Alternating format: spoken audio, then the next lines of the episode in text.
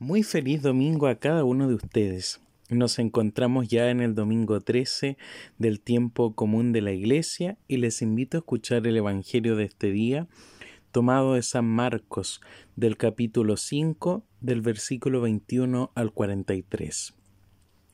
Cuando Jesús regresó en la barca a la otra orilla, una gran multitud se reunió a su alrededor y él se quedó junto al mar entonces llegó uno de los jefes de la sinagoga llamado Jairo, y al verlo se arrojó a sus pies rogándole con insistencia Mi hijita se está muriendo, ven a imponerle las manos para que se sane y viva. Jesús fue con él y lo seguía una gran multitud que lo apretaba por todos lados. Se encontraba allí una mujer que desde hacía doce años padecía de hemorragias, había sufrido mucho en manos de los numerosos médicos y gastado todos sus bienes sin resultado. Al contrario, cada vez que estaba peor, como había oído hablar de Jesús, se le acercó por detrás entre la multitud y tocó su manto, porque pensaba con solo tocar su manto quedaré sana. E inmediatamente cesó la hemorragia y ella sintió en su cuerpo que estaba sanada de su mal. Jesús se dio cuenta enseguida de la fuerza que había salido de él, se dio vuelta y dirigiéndose a la multitud preguntó ¿Quién tocó mi manto? Sus discípulos le dijeron ¿Ves que la gente te aprieta por todas partes y preguntas quién te ha tocado? Pero él seguía mirando a su alrededor para ver quién había sido. Entonces la mujer, muy asustada y temblando, porque sabía bien lo que había ocurrido, fue a arrojarse a sus pies y le confesó toda la verdad.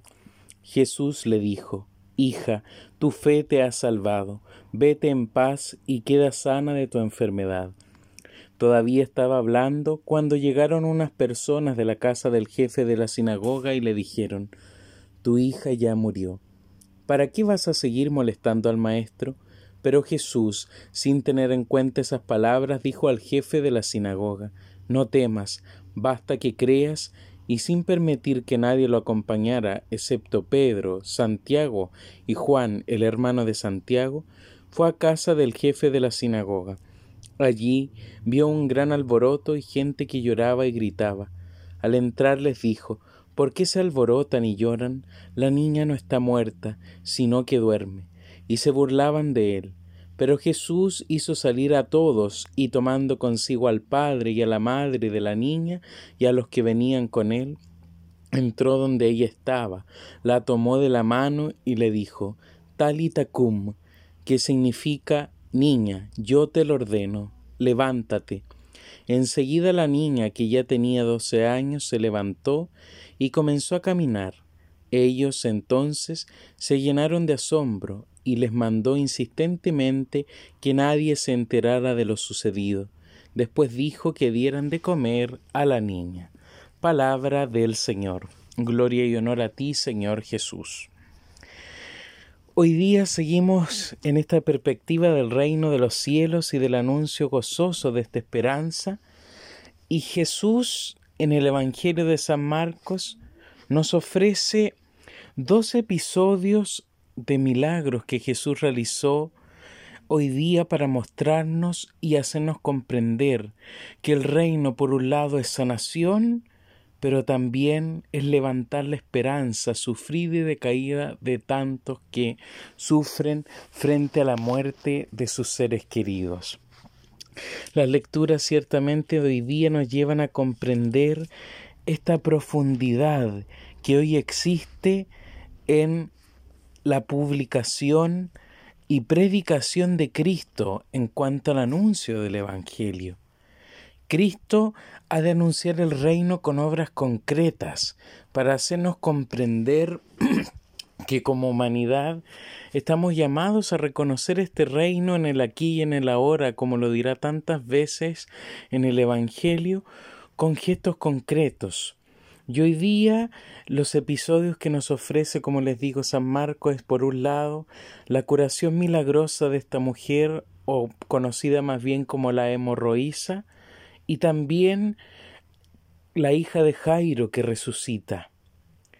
Cuando nos encontramos con este episodio de la hemorroísa y sabíamos desde atrás que era una mujer que había hecho lo imposible para sanarse, y cuando oye hablar de Jesús, no duda en acudir a él, y se acerca entre la multitud y lo toca, y se sana.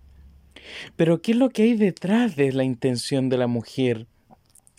No era simplemente buscar al Señor para sanarse, sino también para dejarse encontrar con su amor, levantar esa condición frágil, humana y de tristeza y de dolor, resignificarla para darle un sentido nuevo a su vida. La sanación no es solamente corporal que tiene la hemorroísa, la sanación también es desde su propia vida, la mujer hemorroísa no volvió a ser la misma seguramente después de que se encuentra con Jesús y le dice al Señor, sí, yo fui la que me acercó y te toqué. Y Jesús al verla se acerca a ella con amor, con compasión y le dije, hija mía, tu fe te ha salvado, vete en paz. Y hoy día si nos ponemos a pensar en cuanto a la condición sanitaria que seguimos viviendo como humanidad, necesitamos tantas veces que el Señor se acerque, especialmente a la vida de esos hermanos que están enfermos, a esos hermanos que están enfermos ahí en los hospitales, pasándolo todavía mal y complejo con esta enfermedad del coronavirus a esos hermanos que hoy día siguen estando a lo mejor inconscientes, pero pasando por un episodio de su vida que es complicado y que a lo mejor va a traer consecuencias complejas para sus vidas.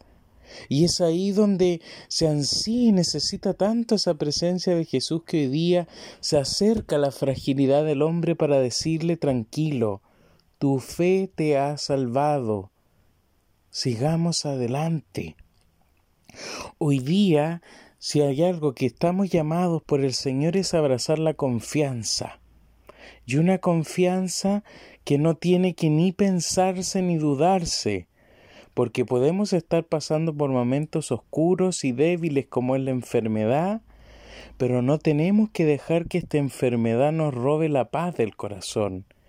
No tenemos que dejar que esta situación que sigue siendo dolorosa y compleja y que sigue haciéndose más todavía en cantidades grandes para el mundo, hoy día no nos tiene que amedrentar la fe. Si hay algo en lo que tenemos que tener siempre puesta nuestra vista y nuestro corazón es creer en que el Hijo de Dios no nos abandona, en creer en que el Hijo de Dios camina con nosotros y se vuelve y vuelca su mirada ante nuestra fragilidad y debilidad. Un hijo acude a un padre no solamente cuando está débil, sino también cuando siempre necesita de él en todo momento. Y eso es a lo que en primer lugar estamos llamados.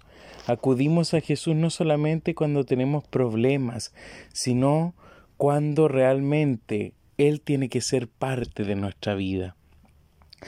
Un ejemplo claro que hoy día podemos acoger como una actitud para replicar en este sentido es eso. El pensar en primer lugar en aquellos profesionales de la salud que están acompañando a nuestros hermanos en los hospitales o que los están visitando en las casas.